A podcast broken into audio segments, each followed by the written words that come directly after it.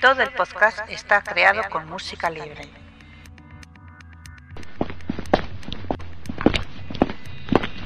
Está usted entrando en una zona restringida. Por favor, identifíquese. Identificación confirmada. Ya puede acceder a toda la información sobre el mejor agente secreto. Bienvenidos y bienvenidas al podcast 062 de Archivo 007. Hoy tenemos el honor de tener en nuestro programa a Jaime, que le conoceréis en el foro como 008. Encantado de estar contigo.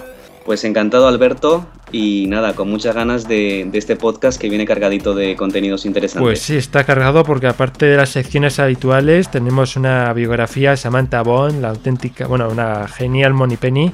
Luego tenemos una sección de eventos que hablaremos un poco sobre la convención de, de James Bond que vamos a tener en Madrid. Ahí, ahí.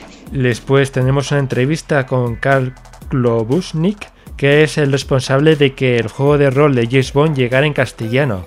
Y por último, un debate la mar de interesante sobre licencia para matar. Sin duda, un podcast lleno de contenido, así que sin más, empecemos.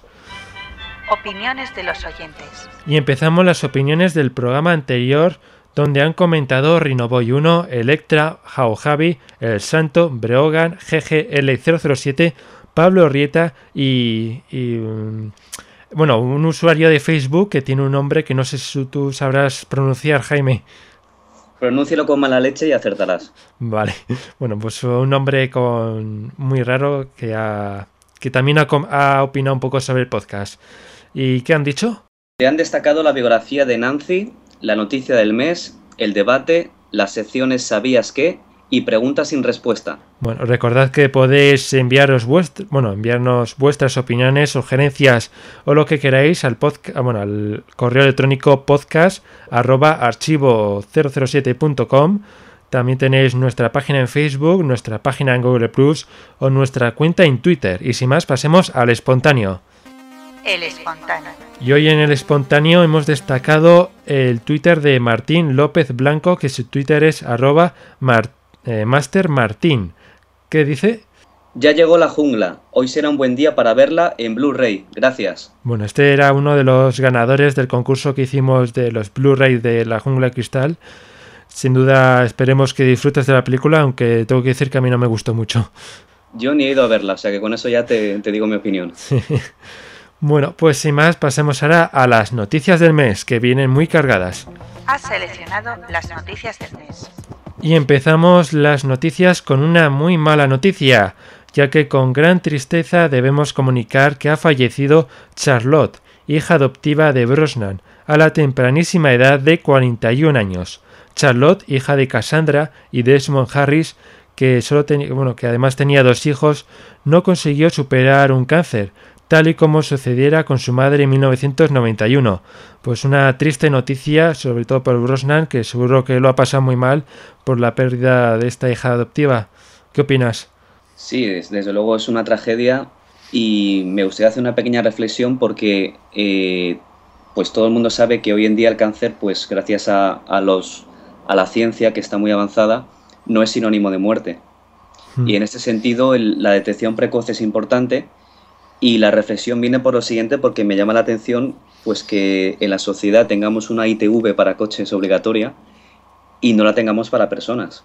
Hmm. Yo creo que, que, sería importante hacer una especie de ley o algo así para que todo el mundo se sometiera a un chequeo y así evitáramos dar noticias como esta. Hmm. Sobre, bueno, sobre todo personas como, eh, como Charlotte, que al morir su madre de cáncer, sin duda eh, bueno, está en sus genes que tenía muchas posibilidades de que le pusiera lo mismo, ocurriera lo mismo. Más posibilidades, correcto. en fin. Pasamos a la siguiente noticia. Connery podría ser detenido en seis meses. El actor escocés Sean Connery, conocido por su papel como James Bond, y su esposa tienen un plazo de seis meses para declarar como imputados en el caso judicial relacionado con la recalificación de la parcela donde estaba el chalet en el que ambos pasaron sus vacaciones en Marbella o podría dictarse una orden internacional de búsqueda y detención. Bien, eh, yo soy de la opinión de que quien la hace la paga Y esto demuestra que, pues bueno, que hay gente que es capaz de pedirlo todo porque lo quiere todo. De ahí la frase la avaricia rompe el saco. Y como nota humorística, decir que la policía, este caso, no sé si eso, lo sabías, Alberto, ¿sabes cómo llaman este caso? Eh, Goldfinger. Operación Goldfinger, muy apropiado. Y pues nada, lo dicho, quien la hace la paga. Pues sí, ah, espero, bueno, espero por su bien que no haya hecho nada mal, que vaya a declarar, que no se haga no se haga remolón y que vaya un poco a la Marbella, declare, que pase lo que tenga que pasar, pero a ver, y que no se esconda. Exacto, quien se esconde no es de fiar. Exacto. Así que bueno, habrá que estar atentos a ver lo que hace con Eri, porque también es un poco cascarabias, igual no quiere ir por cascarabias, como ya le conocemos de otras cosas, así que a ver lo que hace.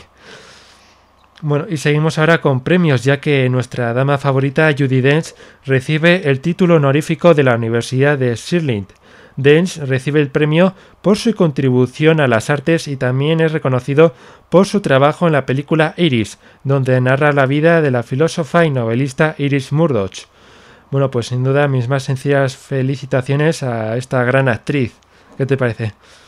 Sí, merecido porque es una actriz de mucha trayectoria, tanto en teatro como en cine. Mm. Y bueno, no sé mucho cuál es su palmarés cinematográfico, pero tiene un Oscar, eh, tiene varios globos de oro, con lo cual sí que me parece coherente que reciba un premio por esa contribución a las artes. Me llama la atención lo de la película Iris porque creo que es algo antiguo, ¿no? Eh, pues la verdad sí, es un poco antigua la película, pero bueno, supongo que ahora eh, que, está a punto, no sé si está a punto de retirarse por el tema de su visión o qué está pasando. No sé si va a hacer más películas, pues eh, supongo que por eso le habrán dado el título. Bueno, y ahora pasamos con más premios, ¿no? Correcto. Seguimos. Los dos guionistas de cinco aventuras de James Bond y la primera aventura de Johnny English, Neil Purvis y Robert Wade, volvieron a la Universidad de Kent de su juventud para recibir unos títulos honoríficos. Nos pusieron a compartir literas en la universidad, por lo que es así como nos conocimos. Bien, pues otros que, también tienen merecido este, este reconocimiento, aunque bueno, tampoco es que sean mis guionistas favoritos dentro de la saga, porque bueno, de las películas Bond que han, que han escrito el guion, pues eh, salvando Casino Royale, que es más basado en Fleming, los demás son guiones eh, puestos de cero que tampoco, bueno, tampoco es que estén entre mis favoritos, pero en cualquier caso eh, son una pareja que han demostrado ser eficaces y merecen el reconocimiento sin duda. Sí, yo creo que son dos muy buenos guionistas. Que eh, yo creo que sí que han debido contribuir bastante bien a la saga.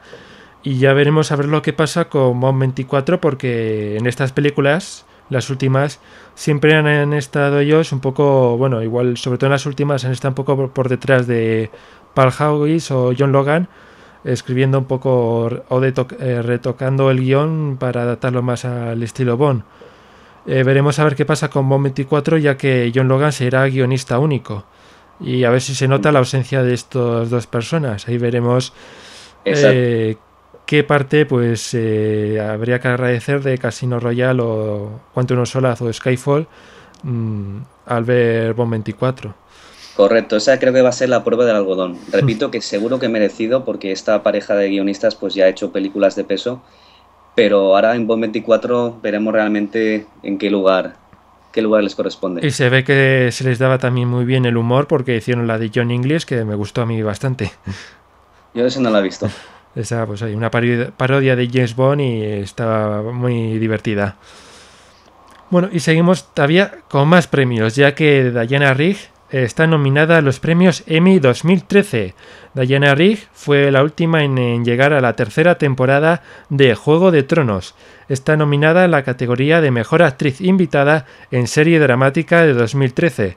Por el papel de Emma Peel en Los Vengadores ya recibió dos nominaciones para los Emmy, como Mejor Actriz en Serie Dramática en 1967 y 68.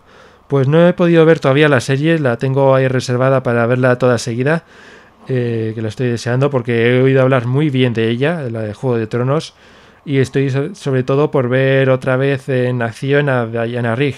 ¿Qué opinas?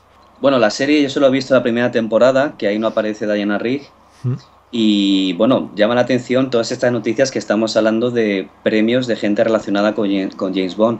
Esto nos puede hacer una idea de, bueno, de por qué esta saga es la más taquilla de la historia y que lo es por algo, no por casualidad. Exacto. El sitio BuzzFeed ha recopilado una infografía las franquicias más taquilleras de la historia del cine, donde destaca en primera posición y a mucha distancia de las siguientes la saga James Bond. Las 23 películas del agente 007 han recaudado más de 14.000 millones de dólares en todo el mundo, seguido de Star Wars, Harry Potter, el universo Marvel y la saga de Tolkien, entre otros. Bueno, pues mira, lo que decía, eh, aquí tenemos la confirmación, saga más taquillera de la historia, a mucha diferencia de, del resto. Y bueno, pues esto es una prueba inequívoca de que James Bond ha sido capaz de encontrar la fórmula del, la fórmula del éxito y esa fórmula pues es atemporal. Y yo más, más que nada lo atribuyo a que esta fórmula lo que hace es eh, representar las fantasías masculinas y claro, eso pues dura en el tiempo y perdura. Exacto. Bueno, también decir que hay que tomar un poco esta noticia con pinzas, ya que eh, hay que tener en cuenta que bueno, la saga de James Bond tiene 23 películas. Y lo están comparando con una saga, por ejemplo, de Star Wars, que son 6 películas. O de Harry Potter, que son 7 o 6, no recuerdo. O lo mismo con, con, las demás. Claro, la diferencia está en eso, que a mi juicio, eh, puesto que la fórmula de James Bond es atemporal, le permite hacer más número de películas que cualquier otra, porque por ejemplo Star Wars es una saga de las más populares del mundo, pero no sé hasta qué punto podría hacer 23 películas sobre, sobre eso, igual no lo aguantaría.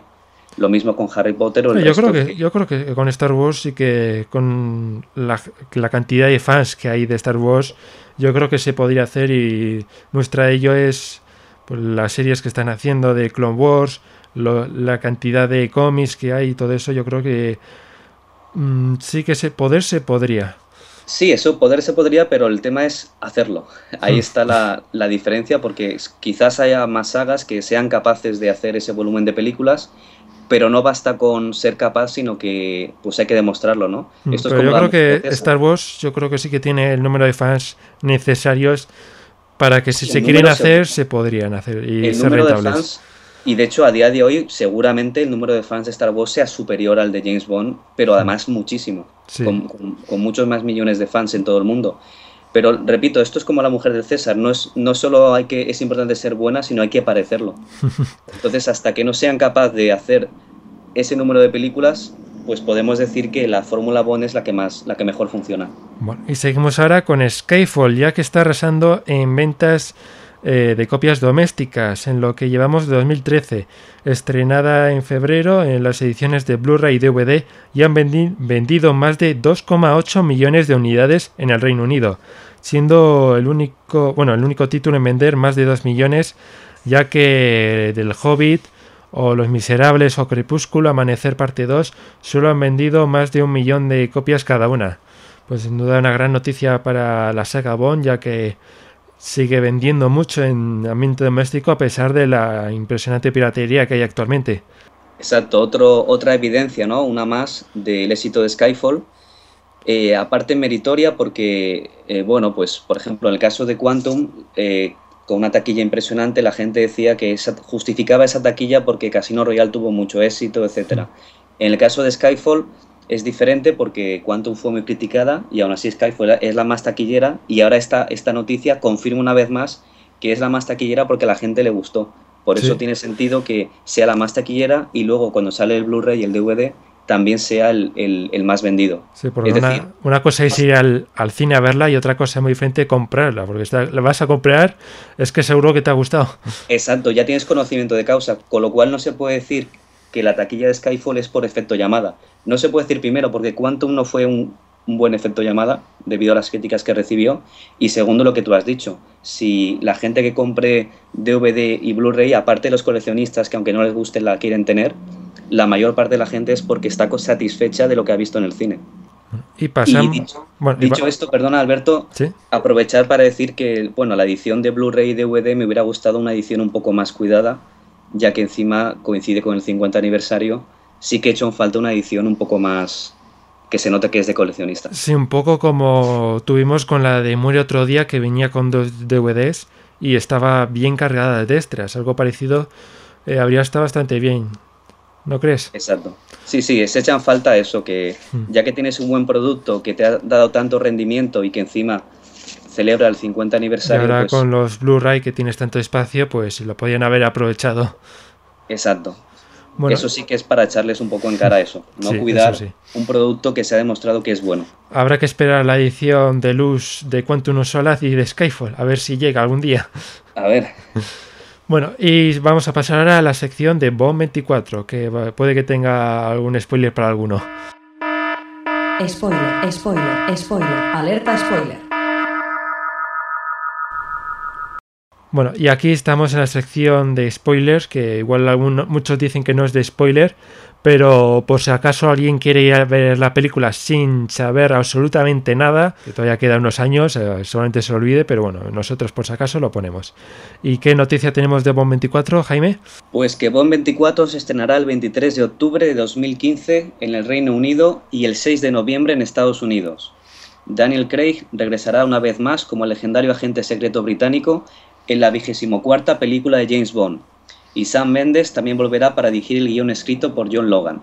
Bueno, eh, buena noticia sin duda que repita Daniel Craig, que es para mí pues el Bond eh, de la época, vamos, el Bond que encarna mejor lo que los productores quieren representar del personaje.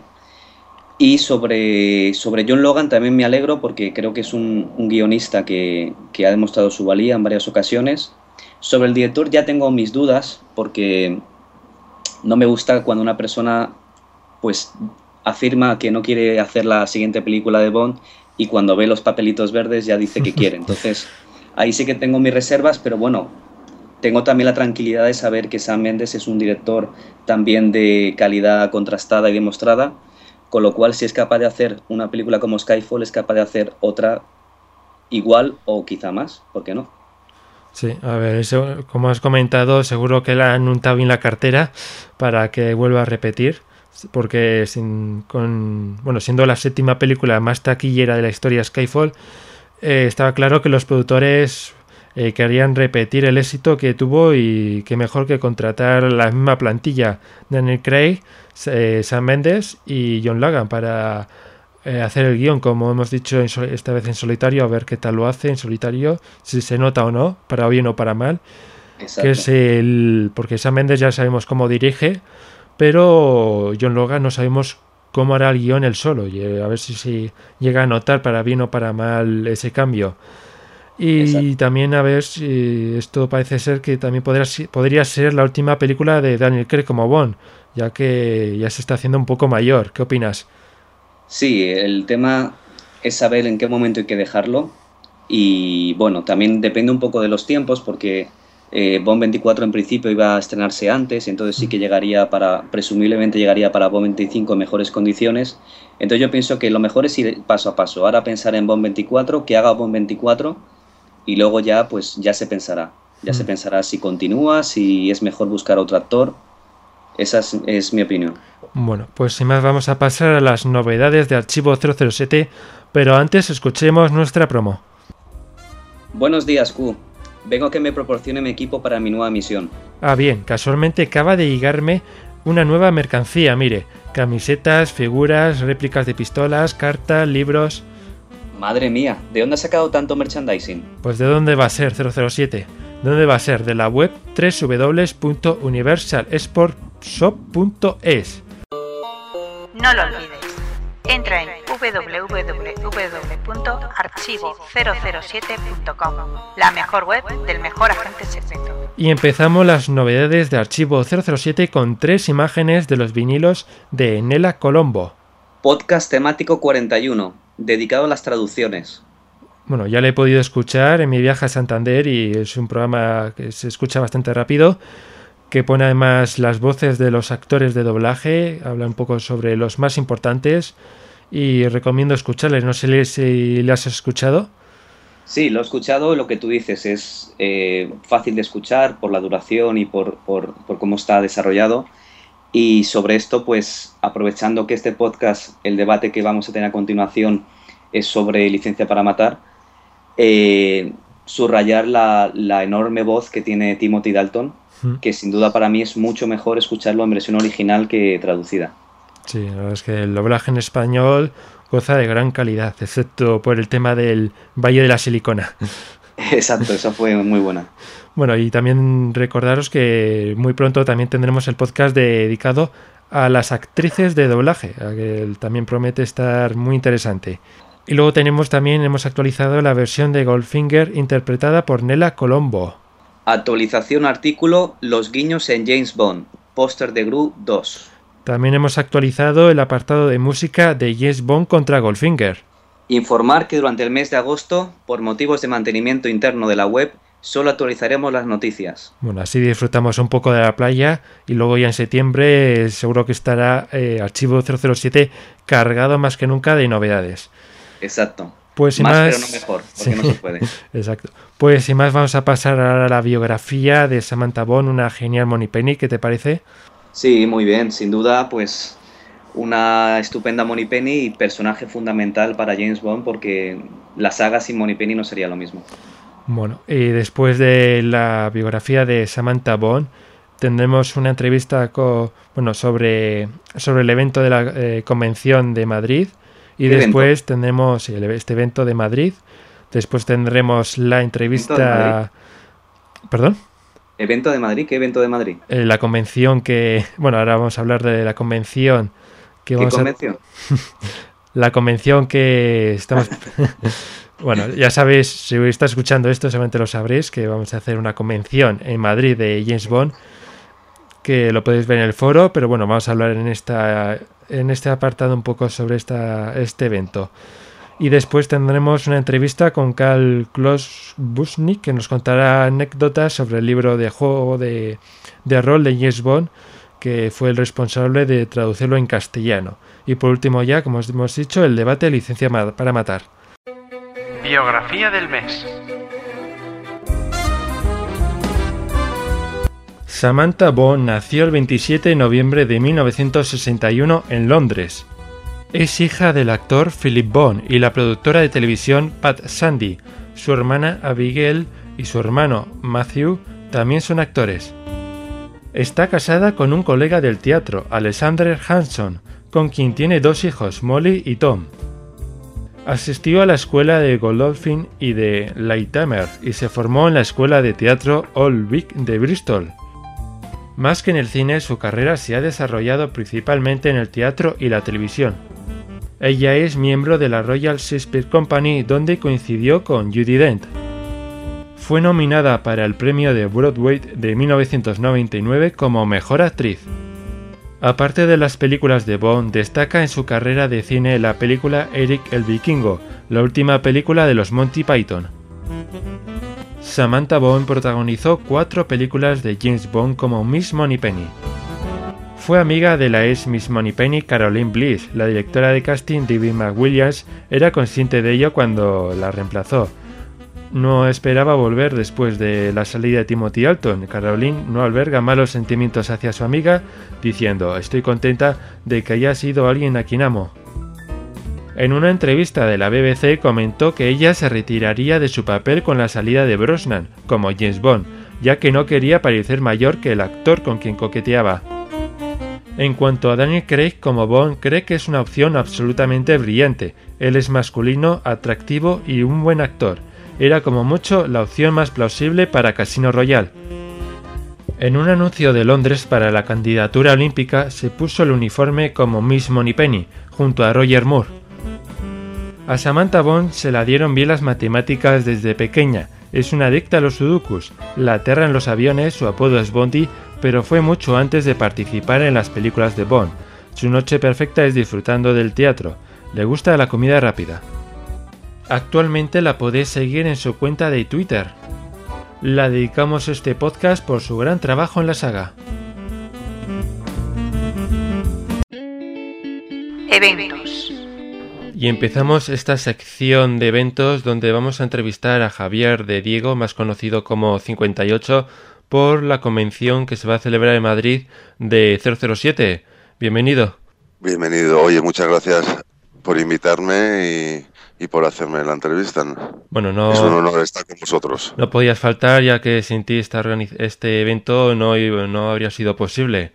Y Yo soy una pequeña gotita en todo esto. eso, eso sería discutible.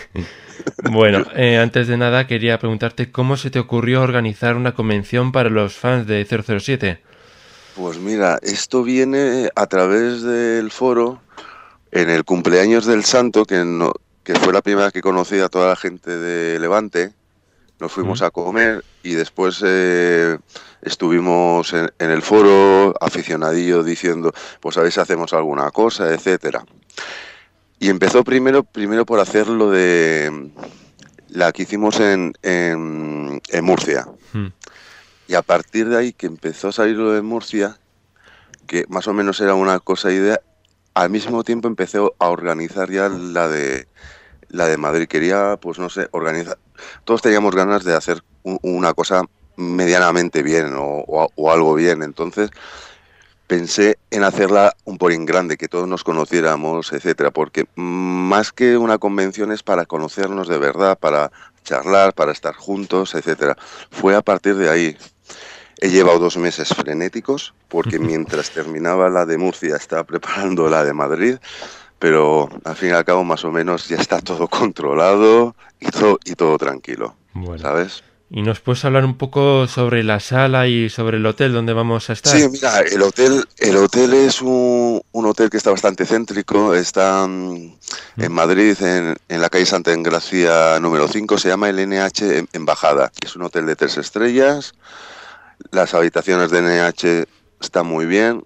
Lo cogí por la experiencia que tuvimos nosotros en Murcia con el otro hotel que también cogimos el NH y nos funcionó bastante bien. Además está muy céntrico, al lado de la Plaza de Colón, eh, tiene paradas de metro alrededor, o sea que está muy bien. Está muy céntrico para el que quiera llegar en, en tren o para el que quiera llegar en coche. Y sobre la sala, es una sala que cabe más o menos unas 25 personas.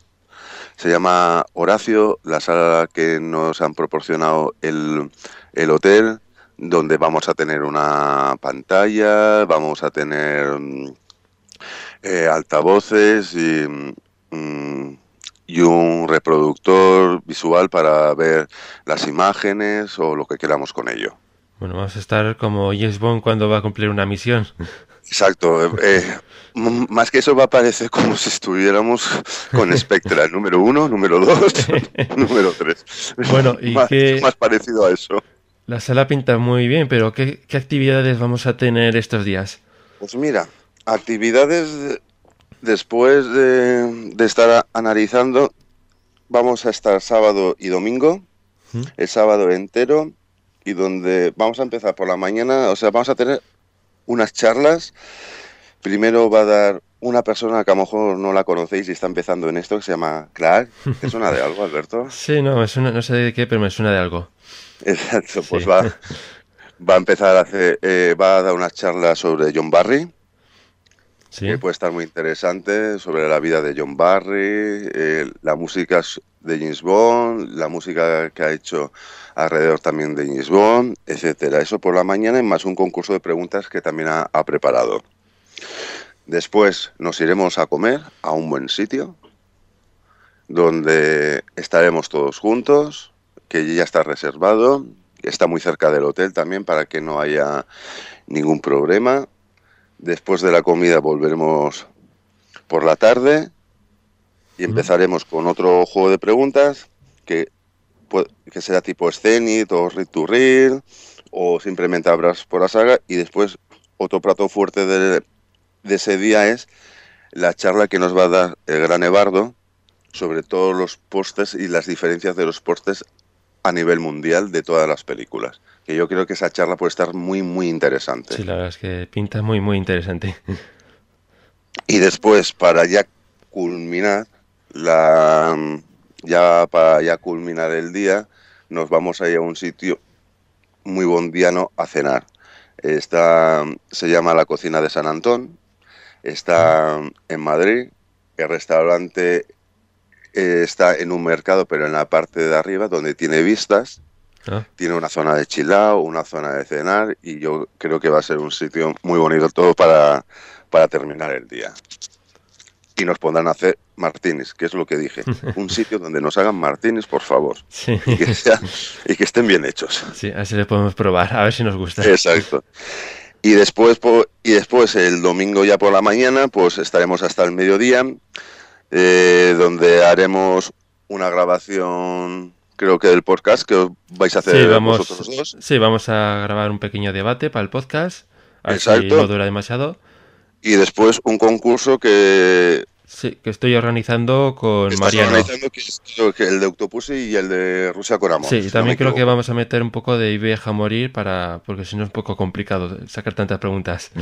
Vale, vale. A ver lo que Pues es, más nos sale. o sea, va a haber concursos, eh, actividades, mm, charlas, luego- etcétera. y ya y ya después ya lo que queramos nosotros. Bueno, luego Que también somos- que somos los recordar que vamos a tener un pequeño patrocinador que es eh, Universal Sports Shop que nos van a ceder bastantes premios y bastantes eh, cosas para poder sortear en los concursos.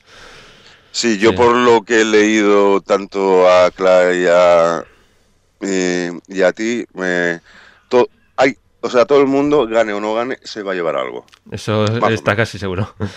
Más o menos, o sea, que no hay nadie que se lleve vacío, que se, que se va a llevar un recuerdo y que creo que es lo importante Pues en sí. esta primera vez. Bueno, ¿y qué expectativas tienes ante esta convención? Pues muy grande, o sea, con muchas ganas de que venga ya todo esto, porque es lo que os he dicho antes, después de dos meses de, de peleas con mi mujer, horas sin dormir, pensar eh, a ver cómo puede salir bien todo, yo creo que viene. Bueno, esto en principio nada más es un, un punto de partida, o sea, es un punto de, de partida para, para todo esto. Si esto funciona cada año intentaremos hacer cosas nuevas, ir mejorándolo, etcétera.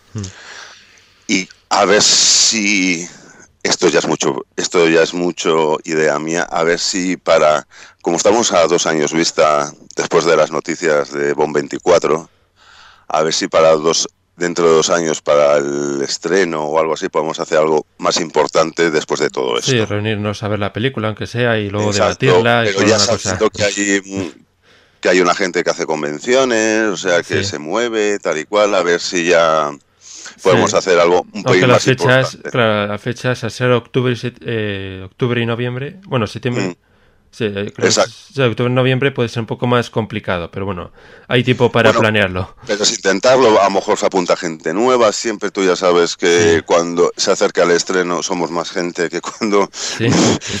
cuando no está el estreno. Pero bueno, Bueno, pero, pero eso es. eh, Primero empezar piano piano con esto.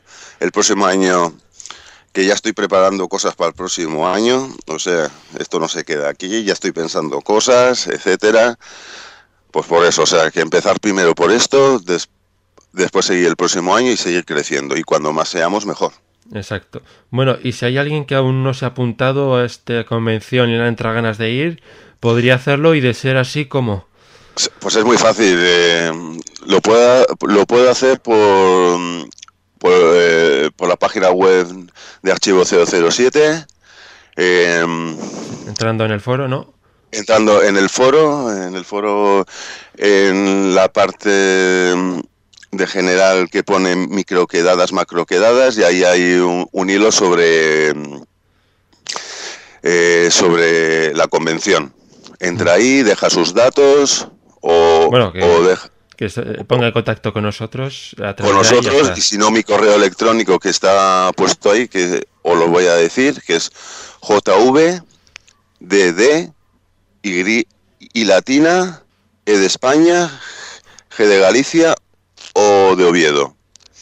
Eh, arroba gmail.com Vale. ahí también me podéis encontrar y entonces no hay ningún problema Bueno, pues antes de terminar, simplemente quería agradecerte todo tu trabajo de parte de todos los fans de 007, porque eh, por lo visto sí que, bueno, por lo que he leído en- por el foro, sí que te has pegado un buen curro para organizar todo esto y simplemente queríamos eh, agradecértelo desde aquí. Yo, o sea, yo ante todo, si me dejas un minuto, quiero dar las gracias a todo el mundo. En especial a vosotros, eh, Archivo, y también a Joan, como no, que Joan se ha volcado muchísimo en todo esto. Además, fue el primero que me dijo cualquier cosa que necesites, cuenta con nosotros, etcétera. Y sin menospreciar a nadie, también a toda la gente de, de Valencia, que es la que más cercana tengo, que me ayuda mucho, como el Santo, 007, T-Virus y el Doctor Panecillo, que me han ayudado muchísimo en todo esto. Ha sido un, apoyo importante en ciertos momentos. Bueno, pues nos vemos en agosto eh, con muchas ganas y esperemos que nos lo pasemos genial. Y sigo diciendo, quien quiera venir, puede venir, que esto es para todos, que esto es para todos, no es para unos cuantos, sino esto es para todos, para toda la gente que le guste James Bond, tiene las puertas abiertas. que si está escuchando este podcast, es un evento que no se puede perder, yo Exacto. Bueno, pues vamos a seguir con el podcast y muchas gracias por estar aquí. Hasta luego. gracias a ti, Alberto. Hasta luego. Accediendo a y hoy en la entrevista de este mes tenemos a Karl Klobusnik, que es el responsable de que el juego de James Bond de rol exista en castellano. Bienvenido a nuestro podcast. Muchas gracias, buenas tardes. Bueno, eh, antes, bueno, para empezar, quería saber un poco por qué tradujiste este juego de James Bond y si es porque te gustaba el personaje o porque querías ampliar un poco los juegos de rol. Bueno, pues eh, digamos que, que, el origen suele ser, como todos los grandes proyectos, un poco rocambolesco. O sea, el origen del juego de rol, como muchos oyentes sabrán, pues es un poco el tema de los, de, los wargames. Aquí donde vivíamos nosotros, que es un pequeño pueblo de la Sierra de Madrid, había un grupo de amigos que nos juntábamos algunas tardes a jugar a wargames que se importaban directamente de los Estados Unidos, ya que en España no había ningún tipo de producción propia. En esos, en esos wargames o juegos de guerra, juegos de fichas, de estrategia, como se quieran conocer, pues venían dentro unos, unos flyers, unos catálogos de la misma empresa que, que era llamada Avalon Hill, que era una de las mayores multinacionales del juego de los, de los años 80, y ahí dentro de repente había una serie de anuncios que nos llamaban mucho la atención.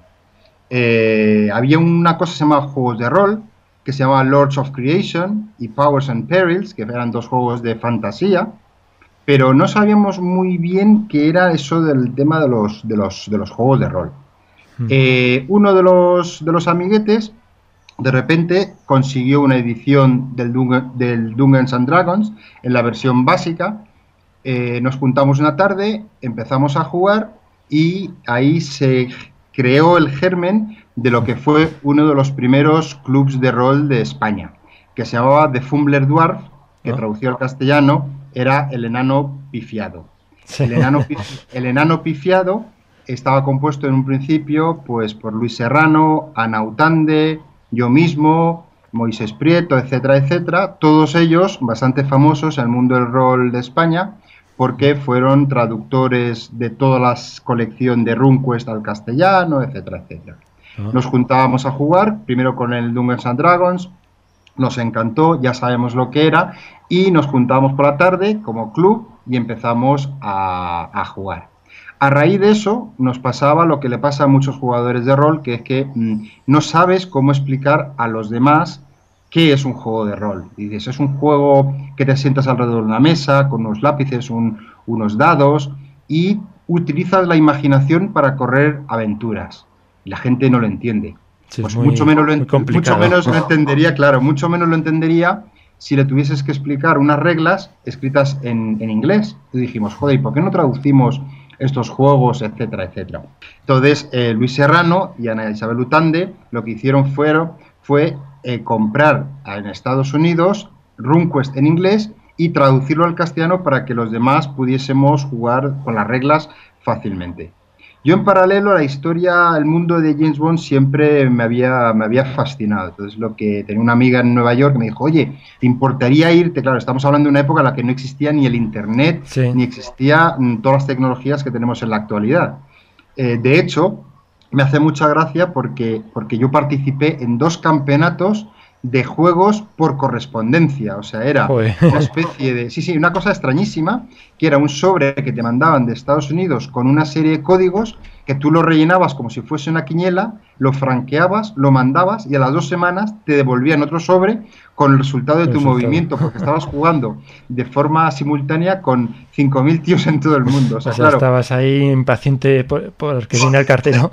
eh, eh, o sea, era, era la época en la que estabas impaciente porque te llegara la carta de correos o ir a el aviso que tuvieses que ir a la oficina de correos a coger un certificado enviado de Estados Unidos. Bueno, pues le pedí a una amiga en- que vivía en Nueva York que me comprara el, James Bond en la edición eh, hecha por, por Victory Games y, bueno, pues eh, nos la mandó, empezamos a jugar y nos fascinó. Entonces, a raíz de eso, como ya otro socio del club había entrado en contacto con el editor español de Joc Internacional, que era Francesc Matasalla, que fue luego el que tradujo al castellano muchísimos juegos de rol, ¿Mm?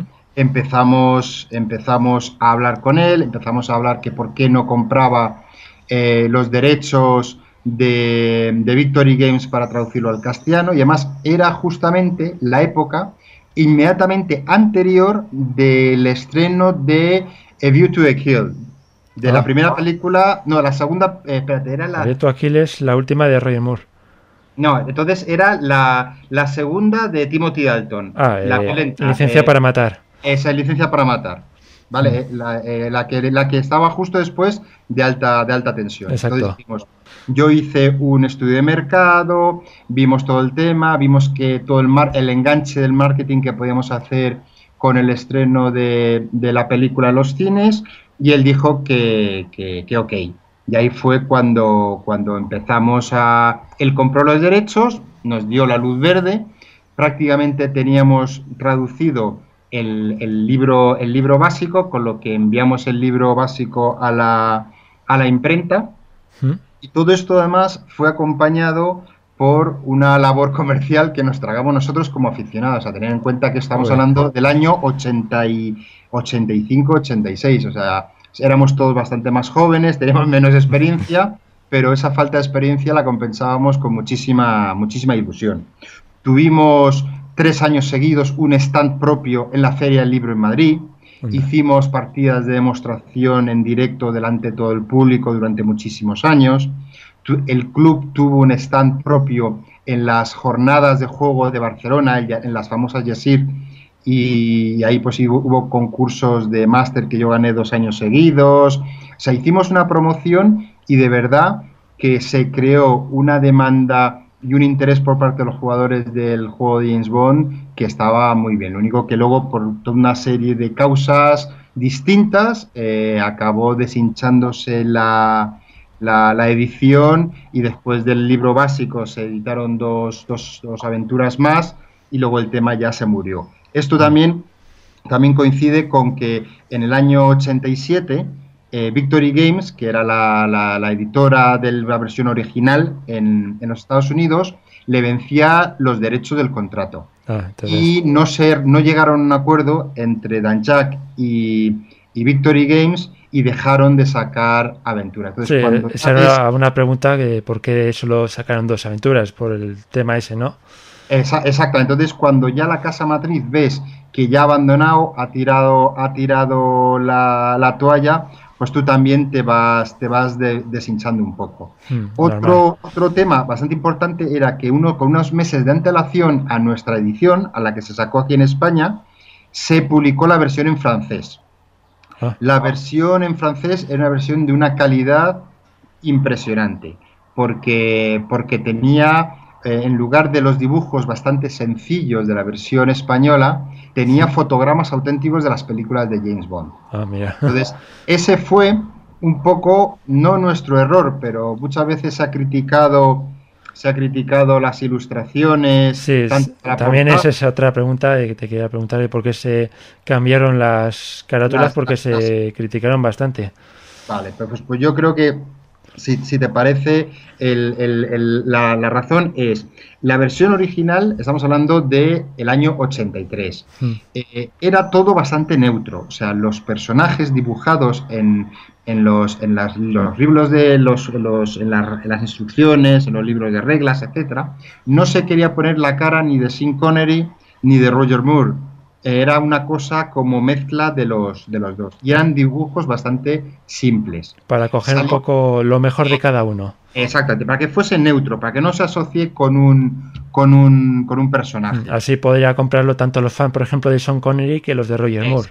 Exactamente. Entonces, salió la versión francesa con fotogramas auténticos. Y además, fotogramas que van desde las primeras series, de fotogramas de, Doctor No, solo Ah, se joder. o sea, todo, pero absolutamente incluso fotogramas de las de George Lazenby. Entonces, claro, cuando llegó y dijimos, no, si nosotros ahora sacamos los dibujos de la versión original, va a quedar muy pobre. Pero a nosotros, el editor, no estuvo dispuesto de pagar los royalties para, a, a- a UIP, que era la que tenía los derechos, el United International Pictures, que era la distribuidora de las películas aquí en España. Entonces, lo que hicimos fue encargar a un dibujante español, a Luis Carlos Jiménez, el que nos hiciese los, los, los dibujos.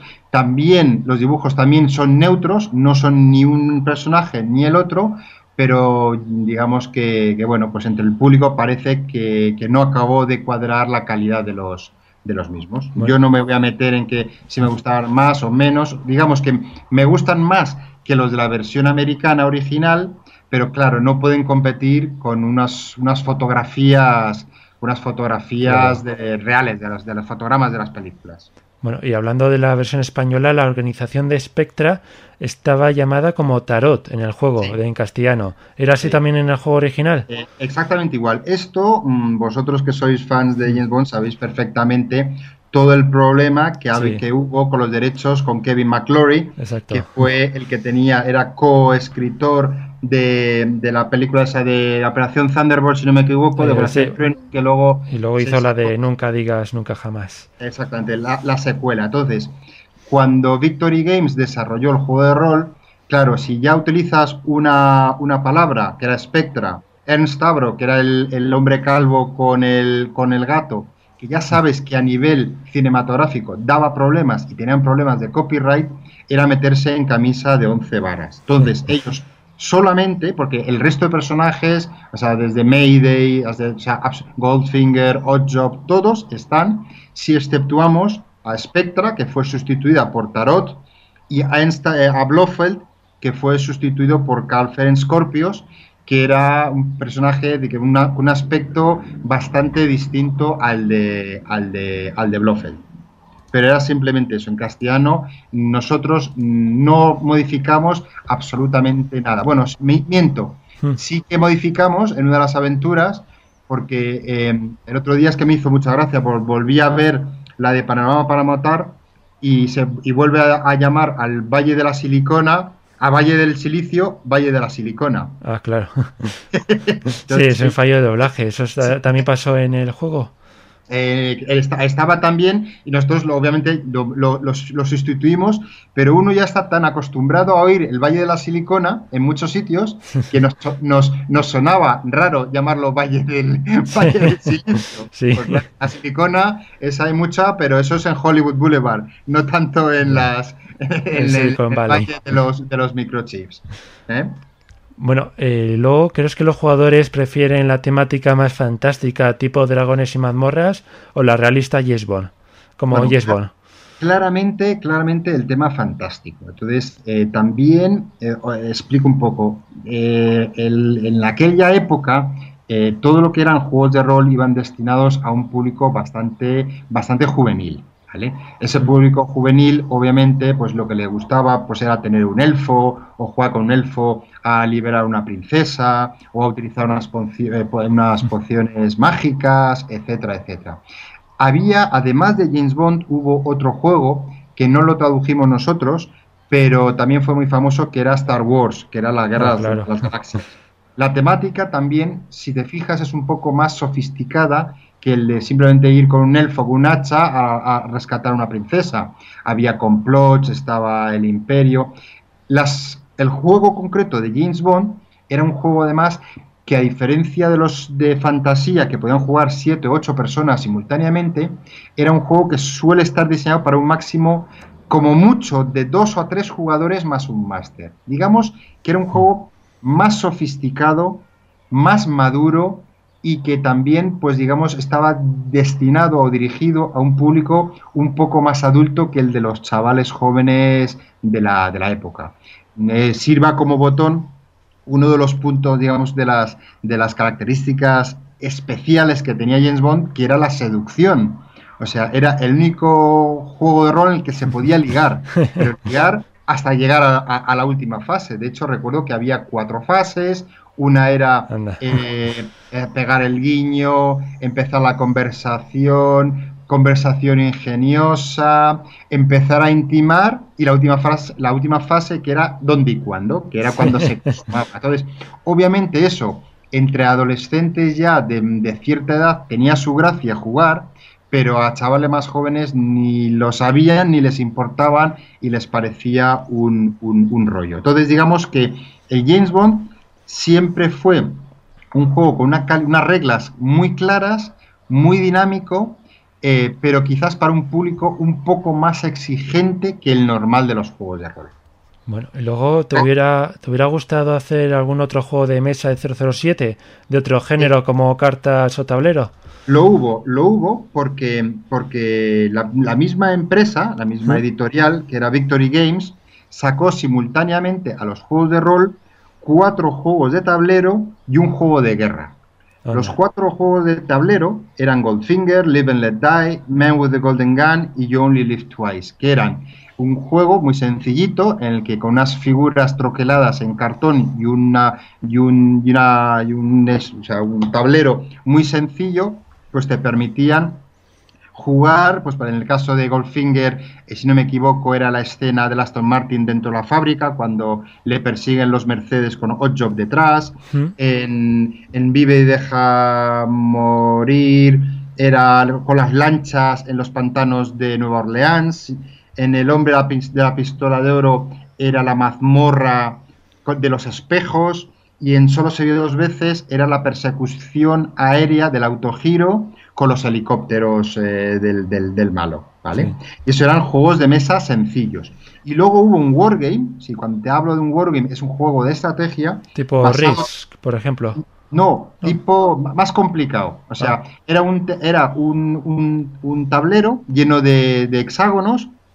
Y entonces un jugador tenía a James Bond y a todas las tropas aliadas. Y el otro jugador tenía, a, en este caso creo que era Spectra, con todos los malos. Y entonces en, el, en, el, en, el, escenario pues era la base de lanzamiento del misil que se, que se zampaba a los satélites de los rusos, de los aliados. Exactamente, y era un juego como los juegos de, guerra de fichas, de estrategia, de disparos, de alcance, de heridos, estaba muy bien. Y es, ese se llamaba eh, Assault Game, The Assault Game, y te lo decía en la caja que este juego no tiene nada que ver con las reglas del role playing game, pero que si jugabas a rol, a, la, aventura de solo se vive dos veces, la escena del volcán la podías eh, jugar con este juego de guerra. Eso no se llegó a traducir al castellano, pero, pero los que somos coleccionistas lo tenemos aquí como oro en paño en nuestras, librerías, ¿eh? añorando las partidas que, que echábamos. Bueno, ¿y cómo valorarías en conjunto tu experiencia con este juego de rol? ¿Qué te voy a decir? O sea, digamos que, ese juego de rol, pues lo parillo, el culpable de que, de que exista en España, pues fui yo porque me encabezoné mucho, porque pensaba que iba a funcionar, y luego pues parte del fracaso en España, pues también lo tengo yo, pues porque en el fondo convencimos al, al editor de cómo había que hacer las cosas, y bueno, ¿Qué, me ha dejado? Pues, pues unos recuerdos increíbles. Yo sigo pensando que es, un, que es un hobby que volverá, o sea, volverá con el paso del tiempo, o sea, no todo puede ser virtual. Nos estamos acostumbrando a que todos los movimientos sean de, inercia, de velocidad, etcétera, y cada vez utilizamos menos la mente, la, imaginación, etcétera. Eh, no hay que olvidar que el origen de los juegos de rol está en los años 60 en Estados Unidos con los sociodramas los sociodramas eran eh, em, las empresas que se ponían en un despacho a toda una serie de empleados y les planteaban situaciones, límites y, veían y entrenaban a los empleados para reaccionar frente a las mismas. En el fondo, eso es un juego de rol. Pues es alrededor de una mesa exponer una situación a una serie de jugadores y que esos jugadores reaccionen y te contesten qué es lo que harían en cada momento. Y ahora el que, el que tenga ahora esto, alguno de este, bueno, este juego de rol es una pieza auténtica del coleccionista. Sí, porque, ya han pasado, ya han pasado unos años y sobre todo animo a que si encontráis alguno en eBay o en, en páginas web así que venden cosas antiguas y lo veis, de verdad, comprarlo, echar una, una ojeada Alguna vez incluso pues me ofrezco a haceros una, una partida ya que sepáis, lo que sepáis de qué va, porque lo, es lo difícil explicar qué es, qué es un juego de rol así a los, a los iniciados. Por ejemplo, si alguien quiere empezar con este mundo de juegos de rol, ¿qué le recomendarías? ¿Visitar alguna página web o...? Eh, sí, hay, hay, páginas de, hay páginas de rol, pero sobre todo lo que se tiene que hacer es acercarse a algún club. Sigue habiendo muchos clubs, de hecho, el nuestro ya no existe porque ya nos disolvimos hace muchos años, pero como anécdota que sirva, que la época en la que había muy pocos, los, los, el número de clubs de, rol que había en España se podían contar con la mano, estábamos nosotros, que era el enano pifiado, y luego había un club en Bilbao que, era, que eran los, los pelotas, que bueno, que estaba lider, o liderado o que un miembro de eso, de ese club era Alex de la Iglesia, que de hecho diseñó, diseñó algún... Eh, algún suplemento que yo creo que tenéis subido incluso en vuestra página web en un eh, número especial de la revista, no era no sé si era líder o era el otro fanzine que ahora mismo no me acuerdo, que os lo puedo, si no lo tenéis, os lo puedo pasar, y él dibujaba armas especiales para, el juego de rol de, James Bond. O sea que, que pues eso son un poco la, la, anécdota del juego, pero de verdad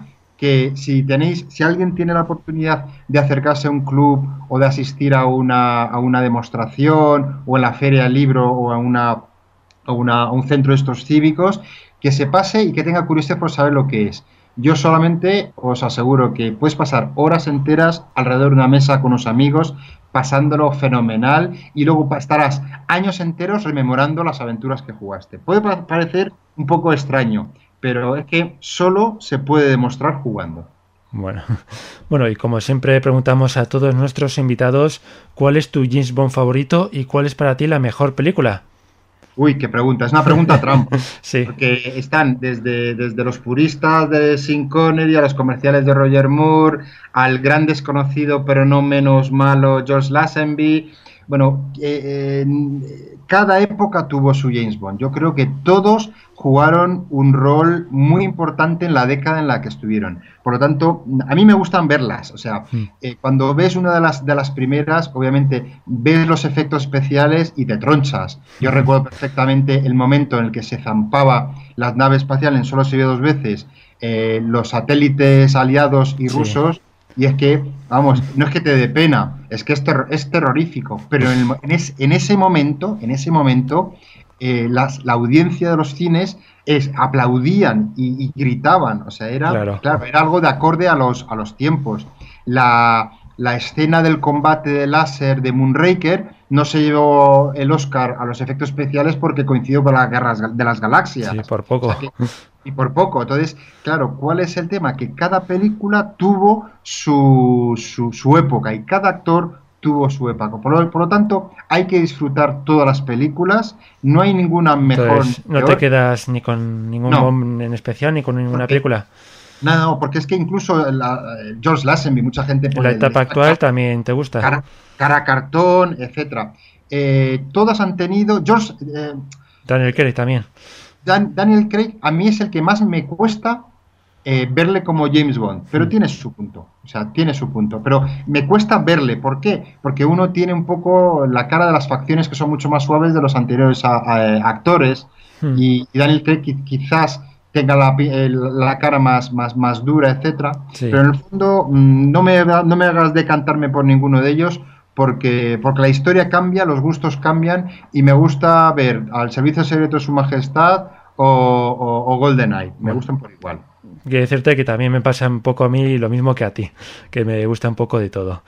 Bueno, pues antes de despedirnos, solamente quería agradecerte esta pequeña entrevista que nos has concedido y que esta es tu casa y que cuando quieras pues puedes volver.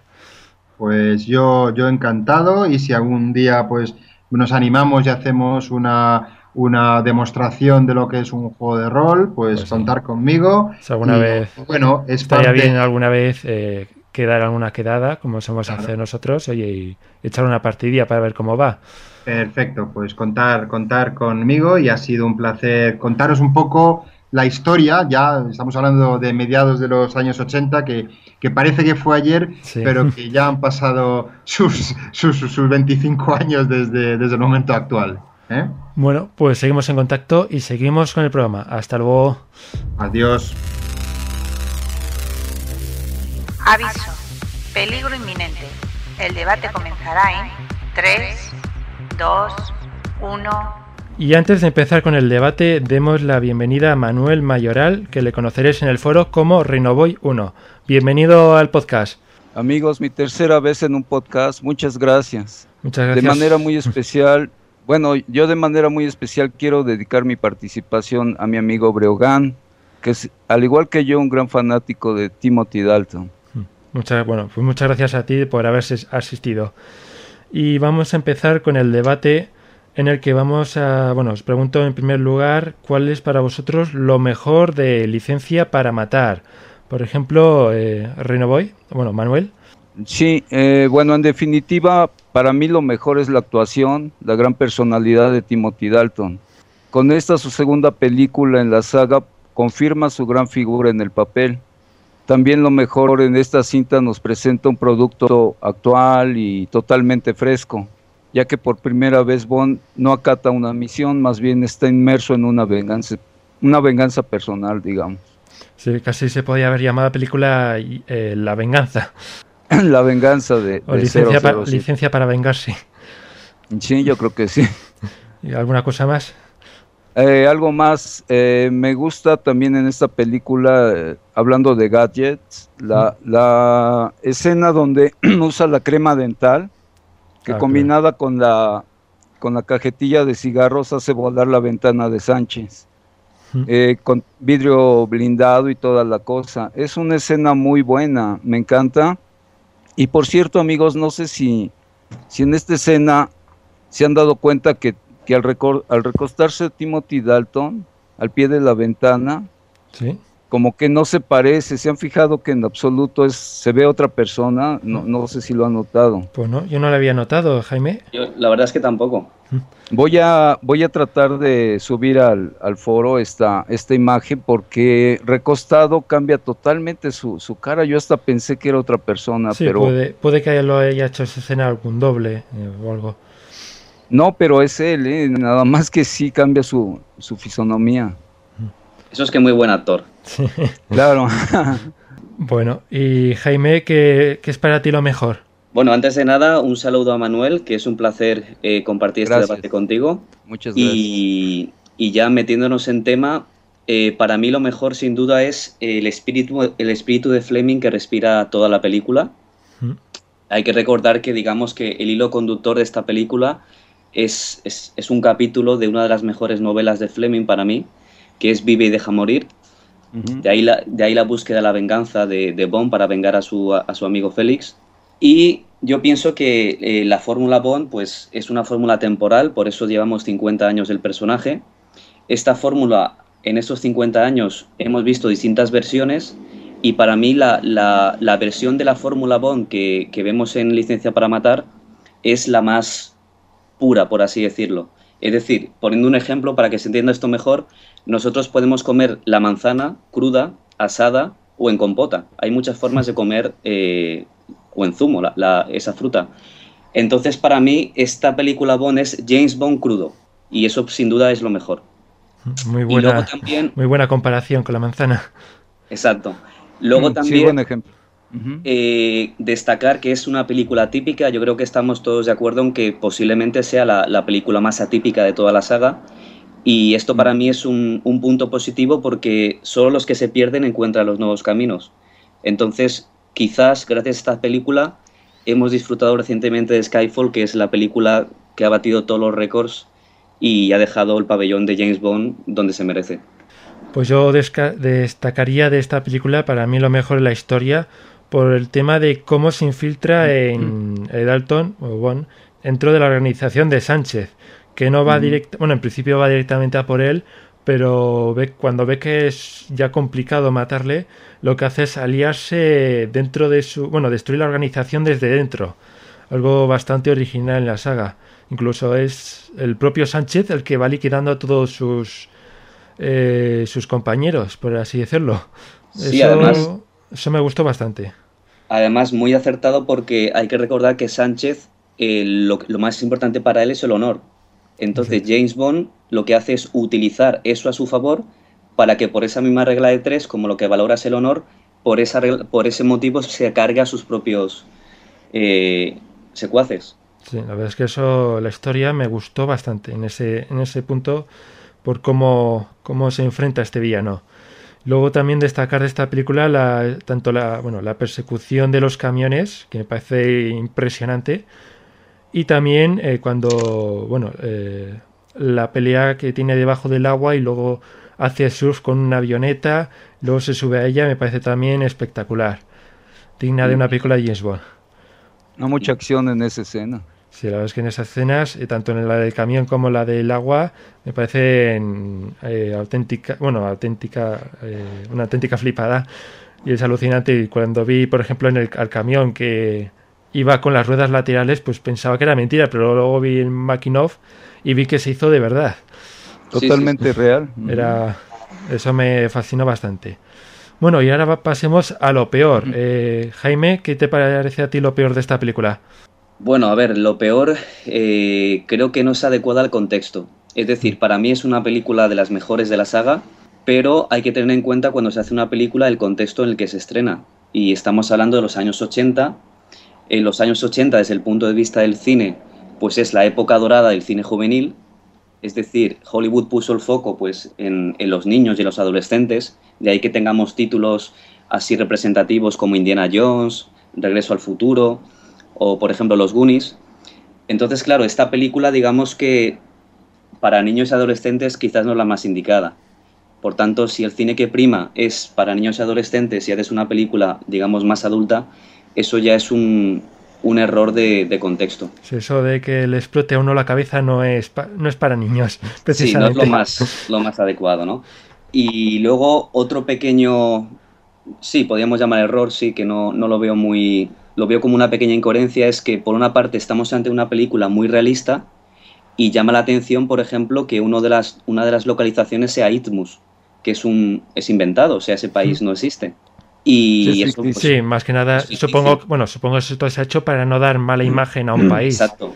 Eh, está claro que es, el argumento será ese, pero no sé, no me no lo veo muy muy apropiado. Quizás otra fórmula hubiera sido mejor. Y aparte, por ejemplo, otra escena, el ataque ninja, es un poco, no sé, que también no pega mucho en ese tipo de películas que James Bond sea atacado por, por unos ninjas. También me chocó un poco, no lo vi apropiado. Y Renovoy, para ti, bueno, Manuel, para ti, ¿qué ha sido lo Mm. peor de esta película?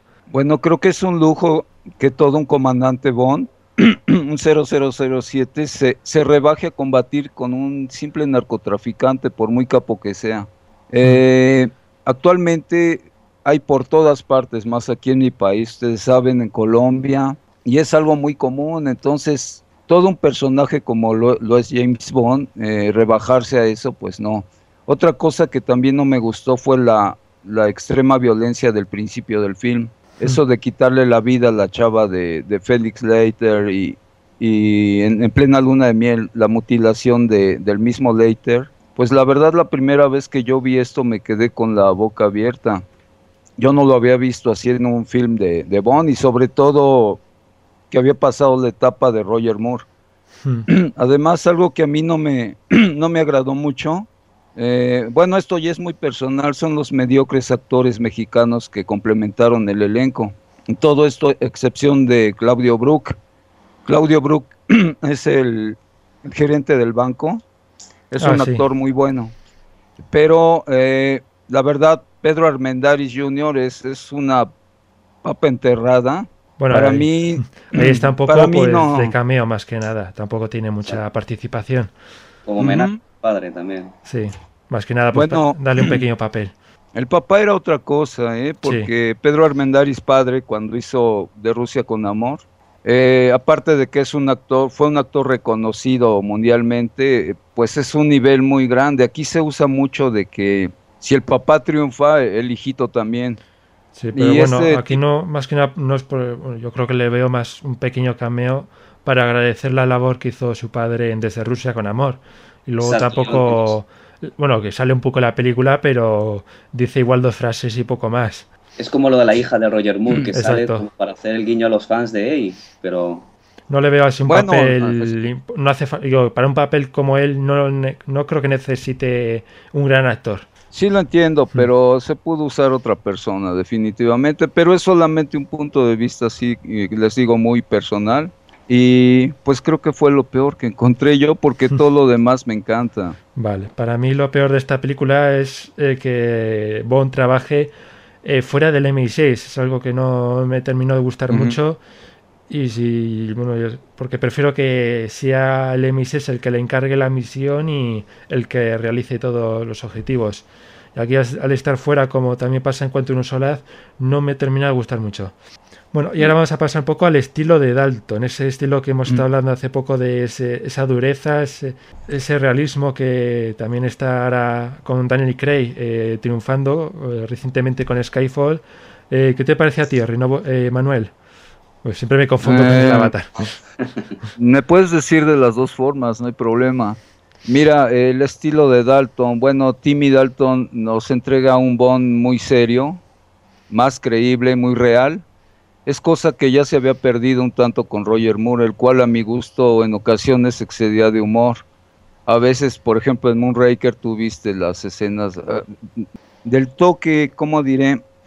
Del toque humorístico que daba Sean Connery, justo, preciso, en, pequeñas dosis. Eh, Roger Moore ya lo había exagerado. En este caso, Timothy Dalton lo vuelve a recuperar y nos hace ver que lo que estamos viendo es totalmente creíble. Además creo que Dalton es mucho más apegado a las novelas de Ian Fleming eh, y es realmente ver, ver a Dalton en situaciones muy difíciles, sobre todo al final que tú mencionabas Alberto de la, de la persecución de los camiones cisterna.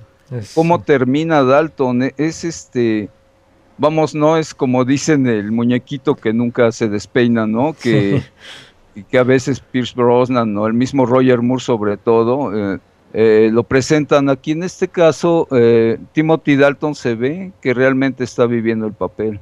Y para ti, Jaime, ¿qué te parece el estilo de Dalton? Pues en primer lugar que creo que es el estilo que mejor le va al personaje, porque repito, la Fórmula Bond tiene muchas versiones y para mi gusto personal la que mejor le va es esta. Como ha dicho Rino Boy, pues tenemos el estilo de Roger Moore, que es un poco más humorístico, incluso cayendo a veces en la, en la parodia del propio personaje. En fin, hay muchos, muchas versiones del personaje y a mí la que, la que más coherente veo y la que más me gusta a nivel personal es la versión cruda, despiadada, cruel, que encarnan personajes como Daniel Craig o Timothy Dalton. Así es. Por otra parte, encuentro que el, el James Bond de Timothy Dalton es súper complejo, porque o sea, si analizamos las dos películas que ha hecho, vemos que es capaz incluso de demostrar un fuerte código ético, por ejemplo, en alta tensión cuando no mata cara, porque dice que no es una profesional. Ahí muestra pues unos principios morales muy fuertes y a la vez es capaz de, en licencia para matar, actuar al margen de la ley, movido por una venganza personal. Con lo cual ahí vemos ese, esa complejidad, ¿no? Y lo mismo, es capaz de ser pues más o menos enamoradizo, así con alguna tendencia monógama, no es tan promiscuo como otros James Bond, y a la vez es capaz de, de, vamos, de autodenominarse a sí mismo eliminador de problemas. O sea, demostrar esa, esa faceta fría, cruel, que no casa mucho con una persona enamoradiza, con lo cual veo que, que eso me gusta al ser un personaje muy tridimensional y, muy complejo. Y creo que el James Bond de las novelas iba por esa línea. Bueno, para mí el estilo de Dalton me parece muy bueno, sobre todo eh, actualmente está arrasando con el Daniel Craig, que se parece mucho el estilo. Y una cosa que os quería preguntar, ahora que se me ha ocurrido, es por qué creéis que no gusta tanto a los fans este James Bond. Por ejemplo, Manuel. Bueno, yo veo dos, eh, bueno, una división aquí entre los fanáticos. Por ejemplo, como acaba de decir 008, eh, Timothy Dalton quizás tiene un sucesor que es Daniel Craig en el estilo, así como Roger Moore tuvo un sucesor que es Pierce Brosnan.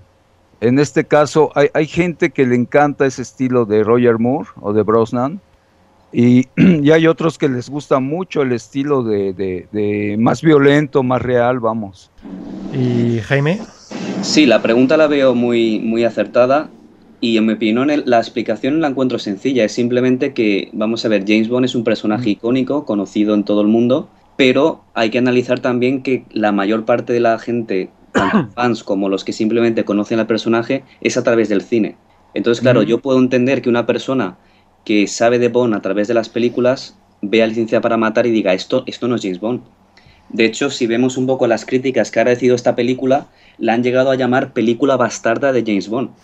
Mm, Y claro, habría que ver de esa gente que critica con esta fuerza esta película, cuánta gente conoce al James Bond literario y cuánta gente no. Mm, Posiblemente tam- veamos También que la la, gente... la- también la ha habido a llamar el Yes Bongore. Exacto. Posiblemente la gente que dice este tipo de comentarios eh, no conozca el, el James Bond literario, que es al fin y al cabo el James Bond original, porque James Bond Sí. es una criatura parida de la, de la literatura. Sí, por ejemplo, Pasa que el este, cine la cata- lo ha catapultado. en esta película podemos ver muchas veces al Bond de Fleming, incluso cómo actúa, actuaba en el libro de Vive y deja morir, donde muchas escenas Exacto. son exactamente iguales. Correcto. De hecho, el hilo conductor de la película está basado en un capítulo de Vive y deja morir, que es cuando mutilan a Exacto. Leiter con un tiburón. Esa escena ha sido de las más criticadas y no puede ser más del estilo Fleming porque es calcada al libro. Exacto. O sea, Entonces, que la ahí- gente que dice esto no es James Bond, esto es una película bastarda de James Bond, ahí está faltando un poco la- a la verdad. Sí, ahí no es el Bond que te gusta, pero es el Bond que es el Bond que hizo Fleming. más Exacto. bien. Volviendo al ejemplo de, de los alimentos que decía, es como si una persona que le encanta el ketchup prueba el tomate y dice, no, esto, esto, no es, esto no es tomate. A ver, si tú has probado el ketchup, no sabes realmente lo que es el tomate, ¿sabes? mm. Exacto. Bueno, ahora vamos a pasar a los escenarios. Eh, Jaime, ¿quieres comentar algo sobre ellos? Escenarios, bueno, lo que he comentado del, de Isthmus, que eso me llamó un poco la atención, me chocó más que nada porque una película tan realista, que sea que yo sepa la única que, que está basada en un escenario ficticio, pues También en Vive y deja morir, en Vivi deja morir, en la isla de Kananga, creo que es. Ah, vale, Ajá. Sí. Cierto, muy bien, muy bien. Y bueno, el otro escenario que me, me- me- me llamó la atención positivamente fue el centro de meditación. Lo vi, lo vi muy exótico, que eso casa mucho con, con el estilo de Bond. Y aparte también lo vi un poco como, no sé, como homenaje a, a Solo oye dos veces, con ese helipuerto y tal. Lo vi muy bondiano. Entonces, pero bueno, tampoco, tampoco es una película para mi gusto que destaque demasiado por escenarios. Tiene Florida, que también está bien, es un escenario bondiano, pero vamos, que, que no creo que sea su punto fuerte. Y Renovoy, eh, o Manuel, ¿qué te parece a ti los escenarios? Bueno, fue filmado aquí en México y como ustedes vieron, empezaré por el centro que mencionaba Jaime, el centro de meditación que fue refugio pues de este de este de este villano Sánchez donde procesa sus medicamentos. En realidad es un centro de meditación otomí. fue creado, eh, me parece que por el presidente López Portillo, no estoy muy seguro ¿Mm? y prácticamente está abandonado. Fue muy bien aprovechado y, y también nos hace ver eso de, de que tiene su, como le dicen en el helipuerto, ¿no? El helipuerto privado que se levanta la tapa y pueden Sí, bajar ahí. muy, muy original. Es- sí, es impactante esos espacios muy grandes y, y- y la verdad muy desaprovechados aquí en México. Otro caso es el de en Marabesque, en, en Acapulco. La casa esa blanca, toda la, la- donde es la residencia de Sánchez. Sí. Ah, sí, esa está muy bien, está muy bien. Sí, son lugares exóticos y muy, muy dados por aquí por la gente que se dedica a esas cosas. Son verdaderos palacios donde tienen hasta animales salvajes, tienen mujeres a, a granel y todo. Y, y son lugares que la verdad uno ni se imagina que existe. Yo- eh, Aquí en la película se nota claramente la manera en que viven esas personas. Mm. Pero lo que más, lo que más a mí me impacta eh, fue eh, la carretera de la, la autopista La Rumorosa. Sí, la que que serpentea. según los extras eh, dio Sí. muchos problemas a la hora de rodarla porque decían que estaba maldita. Esa, esa carretera tiene, te, lo, se los comento amigos porque mis tíos llegaron a ir, ya, ya murieron ellos, pero llegaron a ir ahí. Y es una carretera que al principio nada más tenía un sentido de ida, un sentido de regreso. Y estaba en lo alto. Entonces esa carretera, eh, con el ruido que hace el viento al estrellarse en las paredes, eh, la altura que tiene y esa inclinación hizo que tuviera muchísimos accidentes. Eh, la gente lo atribuía mucho a apariciones, porque aquí es muy, muy clásico todo eso, que fantasmas, que, muertos, que eh, ahí hay muchas leyendas también sobre lo mismo. O sea, es que sobre todo eh, viendo los extras, viendo la cantidad de accidentes y problemas que tuvieron, da, hasta miedo por por todo lo que sufrieron para rodar esas escenas. Así es, esa parte donde fue filmada la, escena de los camiones cisterna, esa parte estuvo cerrada mucho tiempo precisamente por los accidentes y los mismos, el director, el eh, productor, todo el mundo comentaba sobre cosas extrañas que habían ocurrido ahí. En la actualidad ya tiene dos carriles para cada sentido, hay una población por ahí junto también llamada del mismo nombre pero sí es, es un lugar impactante, algo misterioso de tener. Hombre, la foto, supongo la habréis visto, la foto de, del camión estallando en llamas que parece que sale una mano. Ah, sí, sí, sí, es cierto. Pero eso solo se ve en la fotografía, curiosamente. Es una fotografía. Esa, esa foto es de cuarto milenio, ¿eh? Exacto. ah, sí. Merece ser investigada. Bueno, ahora vamos a pasar a los villanos, eh, que esta película tiene mucho protagonismo. Eh, Jaime, ¿qué te parecen a ti? Bien, a mí el, villano principal, Sánchez, me parece de lo mejor de la, de la saga. Eh, es un villano realista. Realmente se critica, pues eso, que es muy violento, porque su, su puesta en escena, ya sacándole corazón a, la presentación que hace en la película. Pero bueno, uno mira la realidad de los capos de la droga y eso Rino Boy podrá dar dar testimonio de eso. Lo hizo con amor. E hizo, lo hizo con, por amor. La realidad se queda. La realidad supera la ficción. Es decir, la forma de asesinar de los capos de la droga, eh, pues es incluso más, más siniestra, más gore.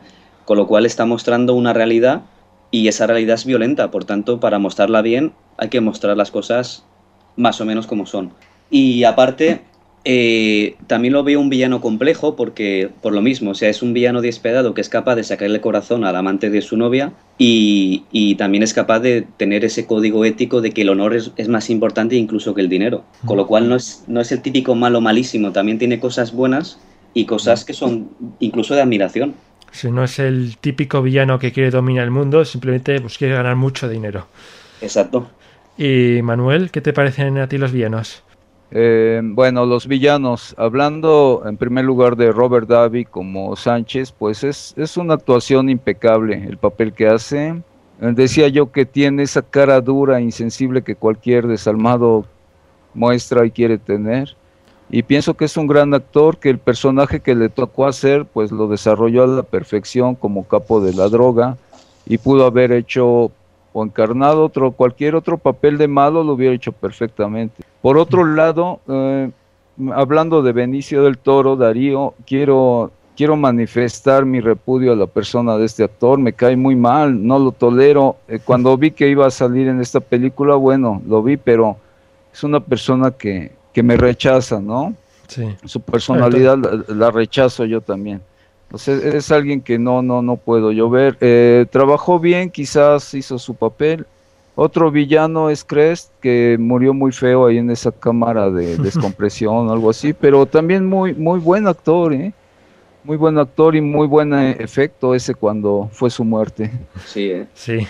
Bueno, sobre los villanos, destacar, como habéis dicho, Fran Sánchez está genial, realmente le ves y te crees que es un capo de la, de la droga eh, hace un papel muy realista y realmente si hay alguien así tendría que ser como él.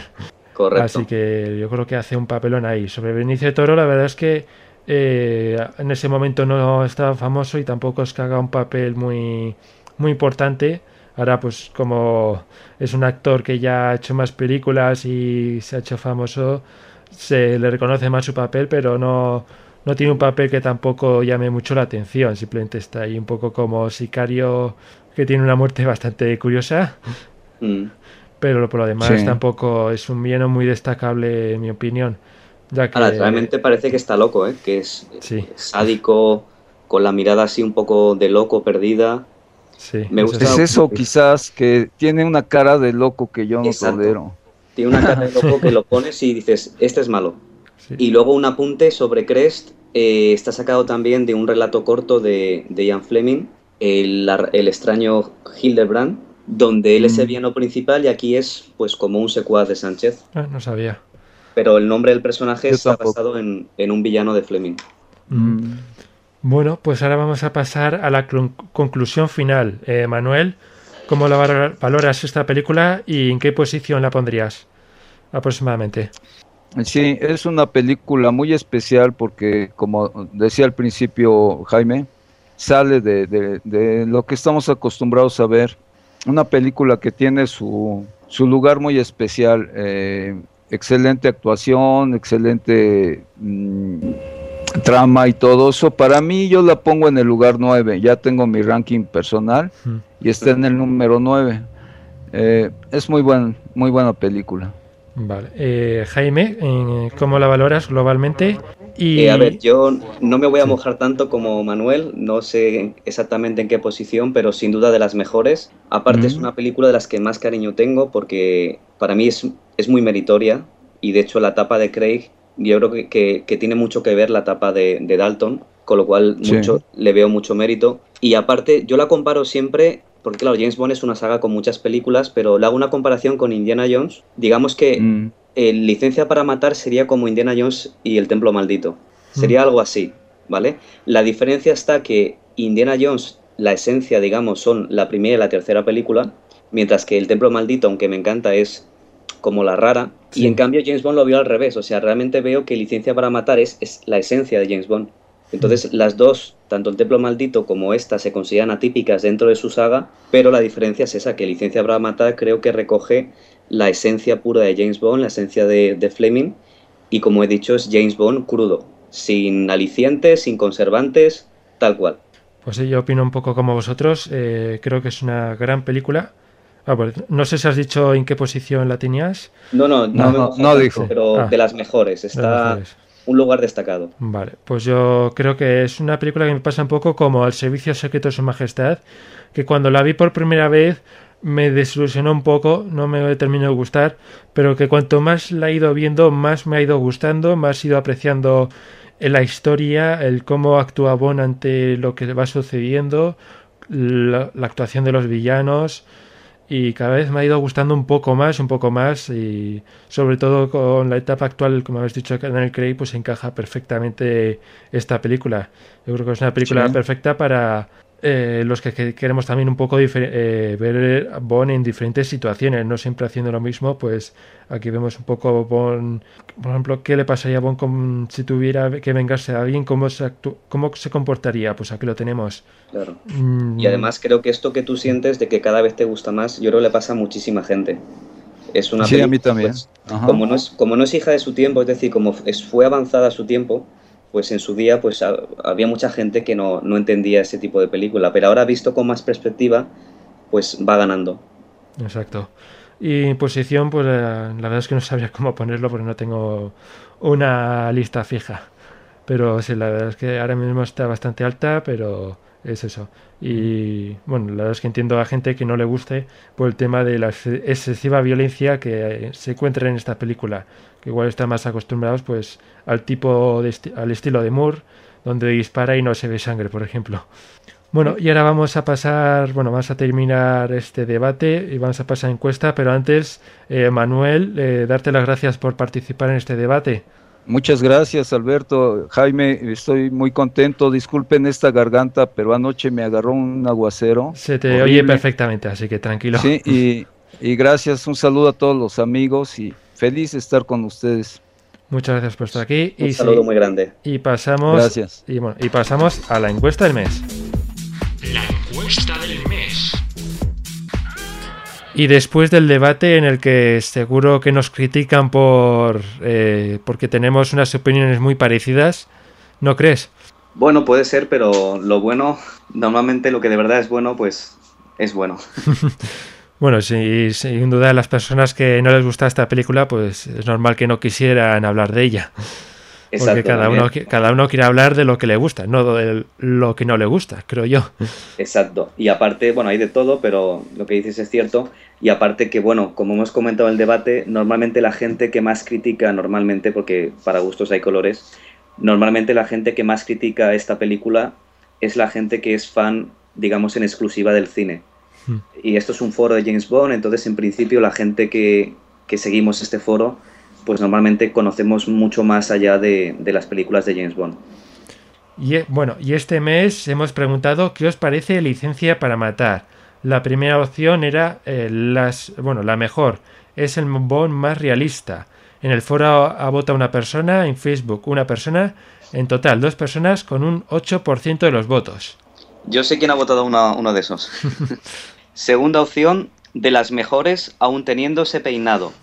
Del foro han votado 5 personas, de Facebook 6, hacen un total de 11, que representa el 44%. Luego está la opción de una película normal, que en el foro han votado 7 personas, en Facebook 2 personas, en total 9 personas, lo que equivale al 36%. Siendo estas dos opciones son las más votadas. Opción D, de las peores. Dalton, sonríe un poco. En el foro han votado 2 personas, en Facebook ninguna, total 2, que representa el 8%.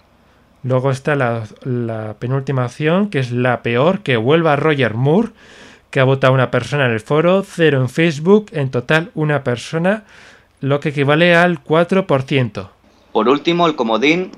Yo solo he venido a besar a la novia que ha tenido cero votos. Y eso que el comodín es bueno, ¿eh, Alberto? Sí, parece que nadie, la novia debe ser fea porque nadie ha, ha venido a besarla. Vaya. Bueno, decir que hemos tenido en total 25 votos. Sin duda este mes han votado muchas menos personas de lo normal en Facebook. Yo creo que porque hemos cambiado un poco el sistema de voto ya que han quitado las encuestas de antes que había en Facebook. Así que para la gente que nos escucha de Facebook, eh, os animo a que votéis, que simplemente es muy parecido a lo que estaba antes. Solo tienes que ir al, al enlace que tenemos en la página de archivo 007 y ahí os dirige a, la encuesta donde podéis elegir vuestra opción favorita. Sin más, pasemos ya a la despedida del programa. Hola, eh, una preguntita. ¿Tú sabes lo que es Radio Podcastellano? ¿Que no? Pues mira, eh, Radio Podcastellano es una radio online que emite una extensa parrilla de podcast y que puedes escuchar desde tu iPhone, desde cualquier dispositivo con Android o cómodamente sentado delante de tu ordenador. Para más información visita radio.podcastellano.org o contacta con nosotros en el email radiopodcastellano.gmail.com o en nuestra cuenta de Twitter radio barra baja podcast. La radio de los podcasts en español se llama Radio Podcastellano. Radio Podcastellano.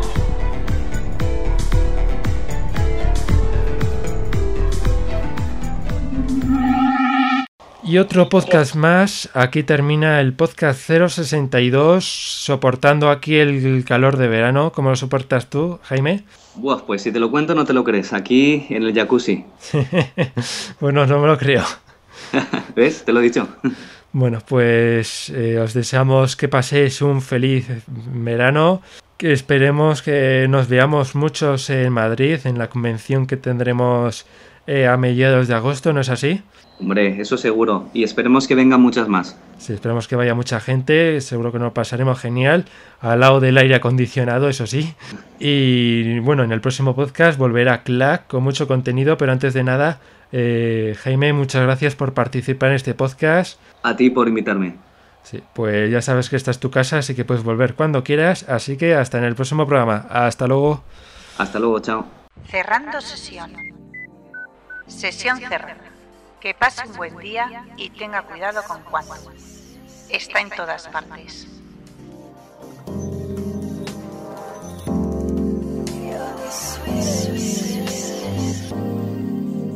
sweet, sweet. Stay, stay, stay.